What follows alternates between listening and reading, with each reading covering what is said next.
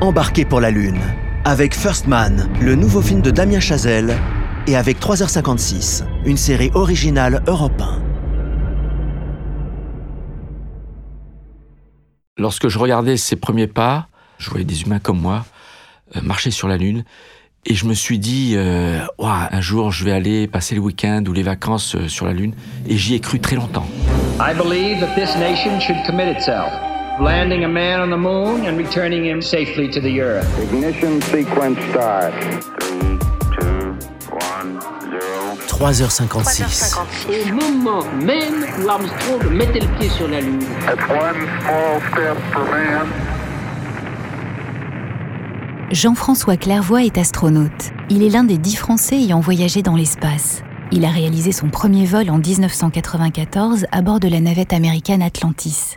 Le jour où Neil Armstrong a marché sur la Lune, suivi par Buzz Aldrin, j'avais 10 ans et demi. J'étais dans le salon de notre appartement. Les parents nous avaient euh, réveillés, mon frère jumeau et ma sœur, pour assister en direct à cet événement mondialement euh, regardé euh, par Mondiovision. C'était un premier événement de, de Mondiovision de cette ampleur. Grâce à l'espace, c'est bel et bien la mondiovision qui devient aujourd'hui une magistrale promesse et les techniciens se sont déjà fixé un objectif.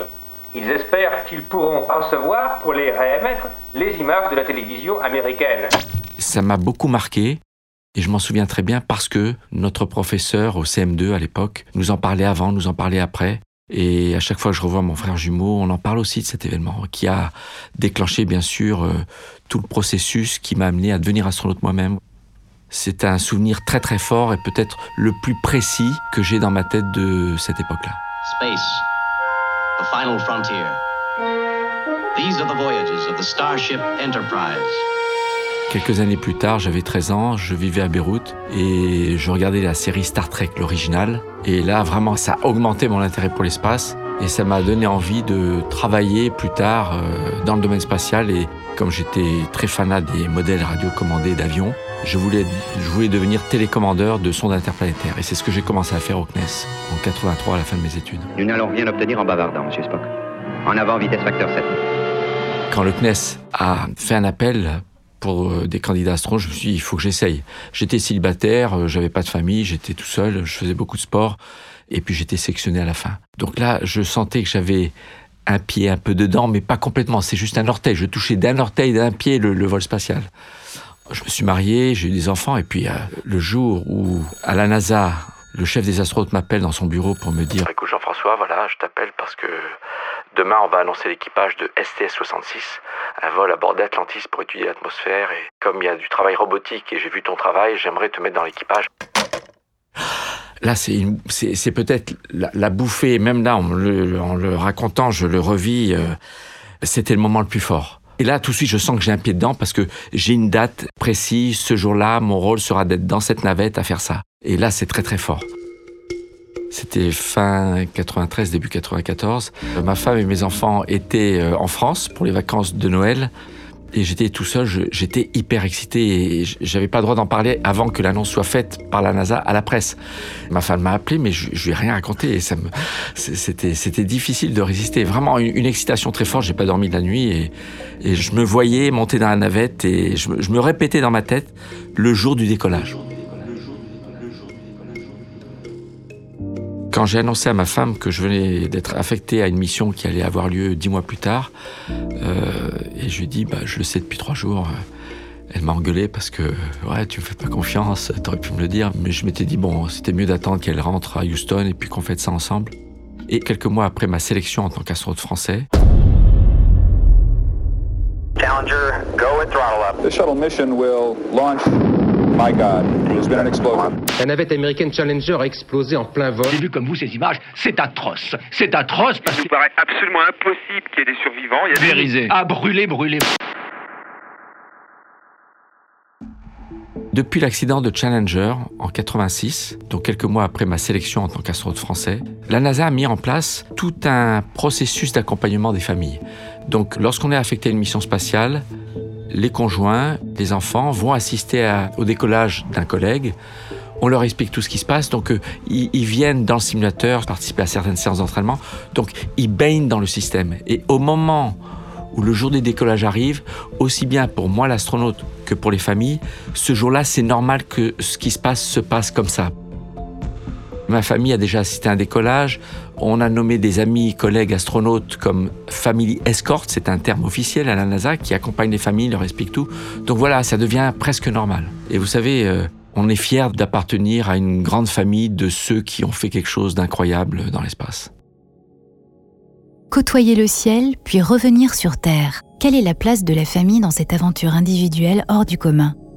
L'expérience vécue par Jean-François Clairvoy est bien différente de ce qu'ont vécu les astronautes d'Apollo avec leur famille. Alain Sirou, directeur de la rédaction du magazine Ciel et Espace et consultant scientifique européen à l'époque d'Apollo. Ce sont des familles de militaires qui euh, vivent ensemble avec des hommes qui travaillent, euh, des femmes qui s'occupent des enfants, des maisons, de l'éducation, et qui se retrouvent le week-end à l'occasion de barbecues, de petites fêtes à Houston, qui euh, posent pour les photographes de presse. C'est une grande solidarité et la NASA n'est pas présente. Ce sont vraiment les familles qui vivent ensemble dans le même quartier ces familles de héros, entre guillemets, sont aussi l'image de la famille idéale pour les États-Unis des années 60. C'est à la fois une image et en même temps ça cache une profonde fracture. Parce que les hommes travaillent beaucoup, ils ne sont pas à la maison. Ils passent des journées, des semaines entières à répéter sans cesse le voyage vers la Lune. Ce sont aussi des sex symboles de leur époque. Les astronautes ont des aventures, les femmes le savent, et en tout cas lorsque les hommes reviennent, tout le monde fait comme si. Ils sont jeunes, vifs, intelligents, sont des héros positifs, euh, ils risquent leur vie, ce sont des trompes la mort, ils veulent décrocher la Lune, ils vont la décrocher, mais le jour où ils l'auront décrochée, leur vie changera.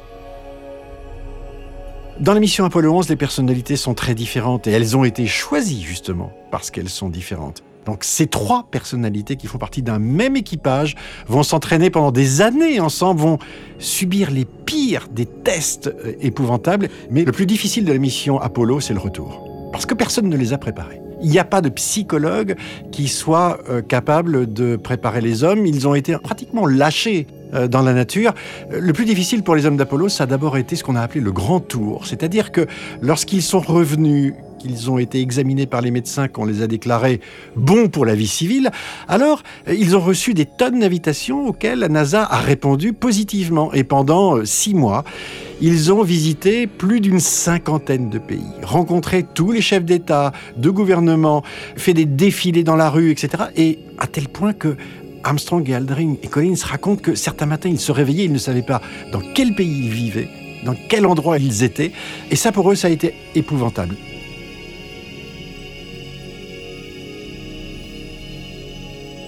Seconde chose, c'est la famille.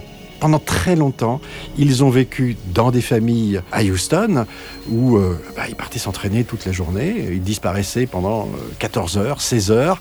Et les femmes, les enfants ne les voyaient que euh, rarement le week-end autour d'un barbecue ou pour faire des photos avec la presse.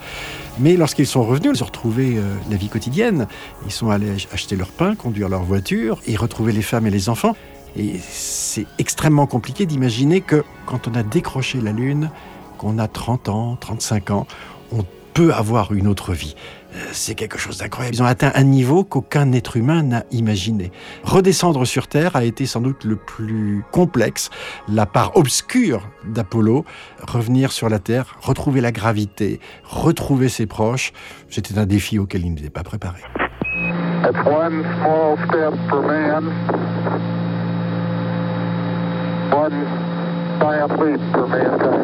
Un petit pas pour l'homme, un grand pas pour l'humanité. Et vous, Jean-François Clairvoy, qu'auriez-vous dit en marchant sur la Lune à la place de Neil Armstrong? Si j'avais marché sur la Lune, mes premiers mots auraient été quelque chose du genre euh, Cher terrien, waouh, quel pied et quelle vue sur la Terre et sur l'avenir de l'humanité. Neil Armstrong avait parlé du bond de géant on oublie souvent la phrase peut-être encore plus importante que celle de Neil Armstrong, celle de Bill Anders, qui disait Nous croyions être partis étudier la Lune et en fait nous avons découvert la Terre. 3h56 est une série originale produite par Europe 1 en partenariat avec Universal. Aux commandes, pour vous faire revivre les premiers pas de l'homme sur la Lune, Claire Azan à la direction éditoriale, Alain Sirou, Jean-Philippe Ballas, Lord d'Autriche et Fanny Rasque pour la série d'entretien, Marco Grunfeld à la production et Olivier VR au mixage.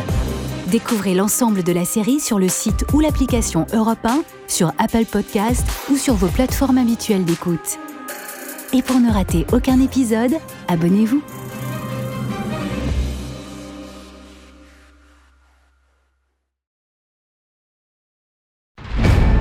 Pour continuer le voyage vers la Lune, ne manquez pas First Man, le nouveau film de Damien Chazelle avec Ryan Gosling dans le rôle de Neil Armstrong. Neil, si ce vol est un succès, vous entrerez dans l'histoire. Nous ne prévoyons rien d'autre qu'un succès sur ce vol. First Man, l'histoire du premier homme sur la Lune, l'aventure unique de la mission la plus dangereuse de l'histoire. Le 17 octobre au cinéma.